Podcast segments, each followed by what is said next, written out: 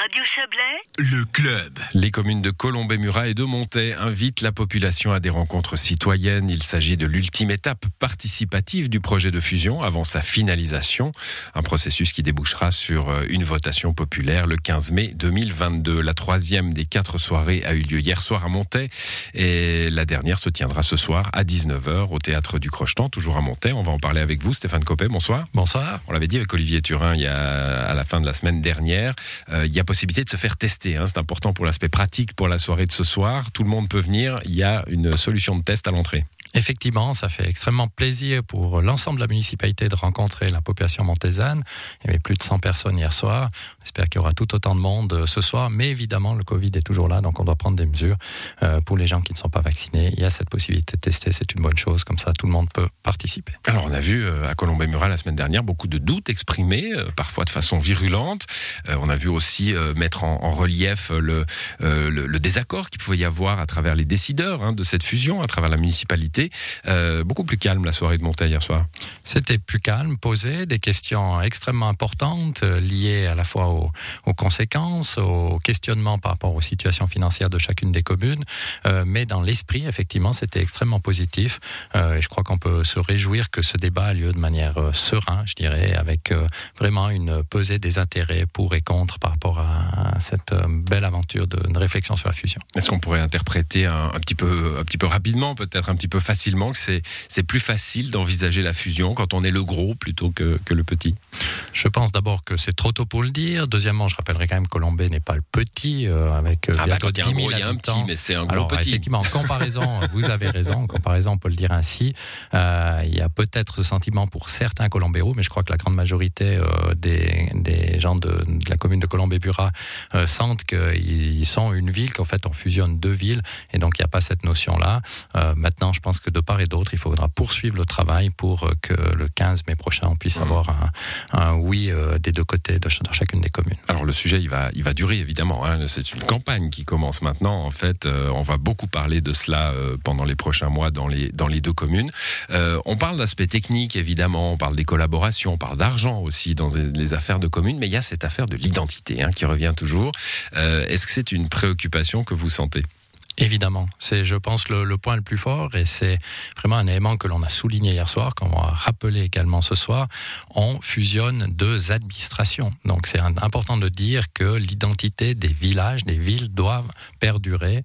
Euh, mon collègue de Colombey-Murat le rappelait, euh, pour Colombey, on aura toujours euh, 1868 Colombey. Chez nous, à Montaix, on aura toujours euh, 1871 Chouet. Donc, il faut vraiment que ces entités restent. Et ce qui, euh, ce que l'on peut regarder par aux autres fusions euh, qui se sont passées, de- notamment en Valais, euh, souvent, souvent, lorsqu'on fusionne, on renforce l'identité de certains quartiers, de certains villages. Euh, on peut le voir à Bramois, typiquement, dans les années 80, euh, Bramois est fusionné avec Sion, et Bramois a toujours son identité, a toujours son FC Bramois, euh, sa fanfare, et je crois que ça doit être la même chose chez nous. On l'a dit, on le redit, les associations sportives, culturelles doivent perdurer, on doit garder cette identité, mais en même temps avoir une seule administration pour avoir un service public encore plus de qualité par rapport à ce qu'on a maintenant. Bon, la- l'aspect pôle, hein, euh, ça deviendrait un pôle important, deuxième ville du canton, 27 000, euh, 27 000 habitants euh, à, à peu près aujourd'hui, avec une, un développement probablement, puisque le, le Chablais se développe hein, un peu partout de point de vue démographique. Ça, ça compte être la deuxième ville du canton? Alors ça compte, non pas pour euh, bomber le torse et, et dire qu'on a deuxième ville du canton, mais évidemment, lorsqu'on va négocier avec Sion, mais également avec Berne, vous pouvez imaginer que lorsqu'on est la deuxième ville du canton, mais la dixième ville euh, de Suisse romande, on nous regarde différemment. On parle de négociations avec les CFF de longue date par rapport à... J'allais y venir. à de, vous allez venir, disons-le, vous pouvez bien imaginer Non, mais que... ce poids-là, il est, il est important. Mais il, est- bien il- sûr. il- il pourrait sembler symbolique hein, vu de l'extérieur. le, président de, de Colombey qui va discuter d'une ligne Colombey, alors bon, vous, vous allez dire avec Monté, euh, Lausanne direct, euh, auprès des CFF à Berne. S'il y a 9000 habitants ou 27 000 habitants, évidemment Le que le le- la sonnette du, du bureau n'est pas la même. Ça, ça change quoi à, à l'aglo, par exemple? Ça ferait un pôle aussi? On vient de parler de, de- du projet de quatrième génération de l'aglo, euh, de cette belle entente entre six communes. Il y en a trois, il y a une parité, trois valaisannes, trois, trois vaudoises. Ça, ça changerait quelque chose dans le rapport de force, là aussi? Alors je pense pas parce qu'on on aura toujours ce même nombre d'habitants côté vaudois et côté valaisan, donc on aura cette euh, cette similitude et euh, cette bonne répartition de chaque côté du Rhône. Ça, ça va, ça va rester. On va le renforcer parce qu'il y aura plus de cohésion dans un pôle. Évidemment, ça sera le, pôle valaisan avec Colombé-Murat et Monté. Euh, et je crois que c'est vraiment l'essentiel. rappelons également que ces collaborations sont importantes, mais elles dépendent beaucoup des personnes en place, de la manière de fonctionner on a aussi des collaborations indépendamment de l'aglo, mais des collaborations intercommunales avec Colombe et Murat. Euh, ça marche bien lorsqu'on s'entend bien, ça marche plus du tout lorsqu'on s'entend pas. Donc mmh. il y a vraiment euh, cette notion, je dirais, de renforcer et d'avoir une vision sur l'avenir, sur les générations futures, euh, d'avoir une structure forte qui puisse perdurer. C'est la raison pour laquelle nous sommes lancés dans cette, cette aventure. Mais justement, ces, collaborations, Stéphane Copé, alors ce sont des doutes qui ont émergé à, à Colombay, mais enfin, ça sera le même vote pour les deux populations. Donc euh, je, vous les avance, euh, c'est de dire mais tout marche bien maintenant. On vient d'inaugurer une caserne commune, euh, tout, fonctionne bien, les services sont déjà très souvent dans un travail commun pourquoi changer si ça fonctionne tellement bien? Alors c'est vrai que c'est une remarque que l'on entend fréquemment dans ces soirées de présentation. Euh, il faut rappeler, alors évidemment, quand on, constate l'existence d'une caserne commune, on se dit, ben, effectivement, la collaboration va bien, tout va bien. Pour la caserne des pompiers, il a fallu 10 ans de procédure, 10 ans de négociation. Il faut comprendre que systématiquement, on commence par discuter dans un conseil municipal, on va dans l'autre conseil municipal, on change une virgule d'un côté, on revient. Ensuite, il faut discuter avec le canton. Vous ne discutez pas d'une seule voix, parce que le canton, par rapport aux subventions, aux casernes existantes d'un côté et de l'autre euh, discutent différemment par rapport à la subvention euh, de la plus grande caserne, la moins, moins grande caserne. Et tout ça prend un temps énorme, une énergie folle, une énergie que l'on ne met pas mmh. dans d'autres euh, dans d'autres dossiers.